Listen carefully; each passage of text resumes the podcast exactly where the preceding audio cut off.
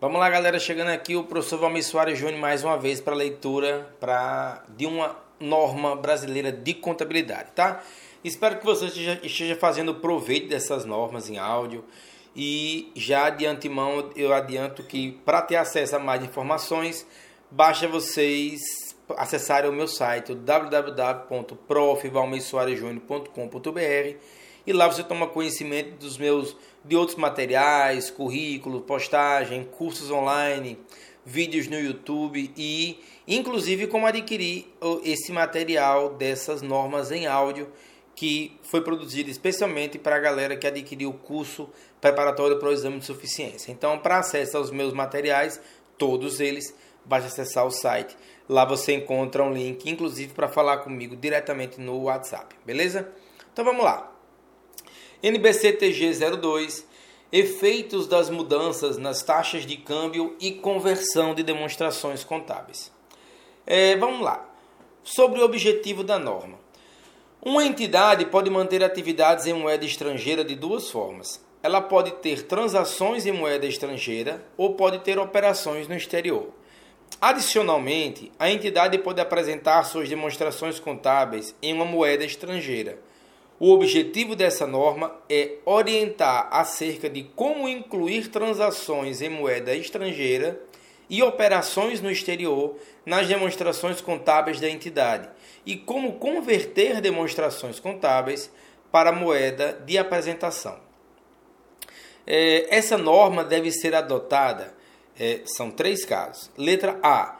Na contabilização de transações e saldo em moeda estrangeira exceto para aquelas transações com derivativos e saldo dentro do alcance da NBCTG 48, que trata de instrumentos financeiros.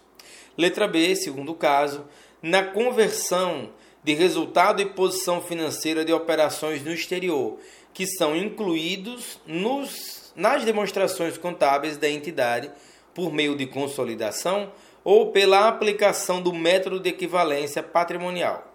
E letra C, terceiro caso, na conversão de resultados e posição financeira de uma entidade para uma moeda de apresentação. Vamos a algumas definições. Os seguintes termos são usados nessa norma com os significados abaixo descritos. Taxa de fechamento é a taxa de câmbio à vista vigente ao término do período de reporte. Variação cambial é a diferença resultante da conversão de um número específico de unidades em uma moeda para outra moeda a diferentes taxas cambiais. Taxa de câmbio é a relação de troca entre duas moedas. Valor justo é o preço que seria recebido pela venda de um ativo ou que seria pago pela transferência de um passivo em uma transação não forçada entre participantes do mercado, na data de mensuração. Moeda estrangeira é qualquer moeda diferente da moeda funcional da entidade. Entidade no exterior é a entidade que pode ser controlada, coligada, empreendimento controlado em conjunto ou filial, sucursal ou agência de uma entidade que reporta informação, por meio da qual são desenvolvidas atividades que estão baseadas ou são conduzidas em um país ou em moeda diferente daquelas da entidade que reporta a informação. Moeda funcional é a moeda do ambiente econômico principal no qual a entidade opera. Grupo econômico é a entidade controladora e todas as suas controladas. Itens monetários são unidades de moeda mantidas em caixa e ativos e passivos a serem recebidos ou pagos em um número fixo ou determinado de unidades de moeda. Investimento líquido em entidade no exterior. É o um montante que representa o interesse, participação na maior parte das vezes, da entidade que reporta a informação nos ativos líquidos dessa entidade. Moeda de apresentação é a moeda na qual as demonstrações contábeis são apresentadas. Taxa de câmbio à vista é a taxa de câmbio normalmente utilizada para a liquidação imediata das operações de câmbio.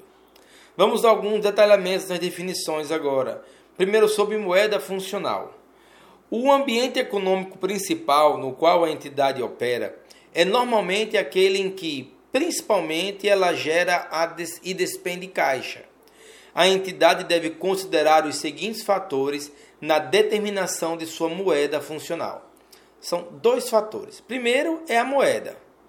É, dentro de moeda, eu quero chamar atenção para mais dois tópicos pode ser a moeda que mais influencia os preços de venda de bens e serviços. Geralmente é a moeda na qual os preços de venda para seus bens e serviços estão expressos e são liquidados. Ou a moeda do país cujas forças competitivas e regulações mais influenciam na determinação dos preços de venda para seus bens e serviços. E outro fator que deve ser considerado é a moeda que mais influencia fatores como mão de obra, matéria-prima e outros custos para o fornecimento de bens ou serviços. Geralmente, a moeda na qual tais custos são expressos e são liquidados. Os seguintes fatores também podem servir como evidências para determinar a moeda funcional da entidade.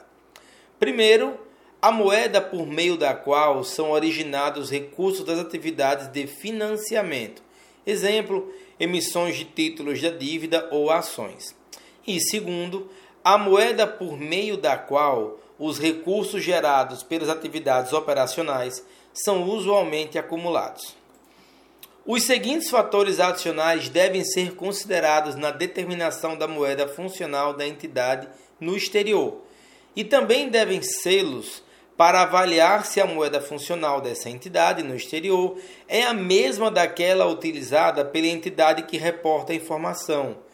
No caso em tela, a entidade que reporta a informação é aquela que possui uma entidade no exterior por meio de controlada, filial, sucursal, agência, coligada ou empreendimento controlado em conjunto. Vamos lá. Se as atividades da entidade no exterior são executadas como extensão da entidade que reporta a informação e não nos moldes em que lhe é conferido um grau significativo de autonomia. Um exemplo para ilustrar a primeira figura, lembrando que a gente está falando de fatores adicionais.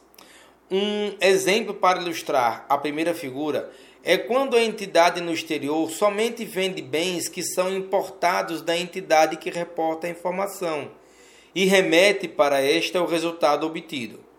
Um exemplo para ilustrar a segunda figura é quando a entidade no exterior acumula caixa e outros itens monetários, incorre em despesas, gera receita e angaria empréstimo, tudo substancialmente em sua moeda local. É, letra B. Se as transações com a entidade que reporta a informação ocorrem em uma proporção alta ou baixa das atividades da entidade no exterior. Letra C. Se os fluxos de caixa advindos da atividade da entidade no exterior afetam diretamente os fluxos de caixa da entidade que reporta a informação e estão prontamente disponíveis para remessa para esta. E letra D. Se os fluxos de caixa advindos das atividades da entidade no exterior são suficientes para pagamento de juros e demais compromissos existentes e esperados, normalmente presentes em título da dívida, sem que seja necessário que a entidade que reporta a informação disponibilize recursos para servir a tal propósito. Sobre divulgação, a entidade deve divulgar. Letra A. O montante das variações cambiais reconhecidas na, na demonstração do resultado com exceção daquelas originadas de instrumentos financeiros mensurados ao valor justo por meio do resultado, de acordo com o NBCTG 48. E letra B, ainda sob divulgação, a entidade deve divulgar variações cambiais líquidas conhecidas em outros resultados abrangentes e registradas em conta específica do patrimônio líquido e a conciliação do montante de tais variações cambiais no início e no final do período. Beleza? Galera, ficamos aqui mais uma vez com a leitura da, desse resumo das normas brasileiras de contabilidade. Dessa vez foi NBC TG 02. Espero que você tenha feito bom proveito, esteja fazendo bom proveito.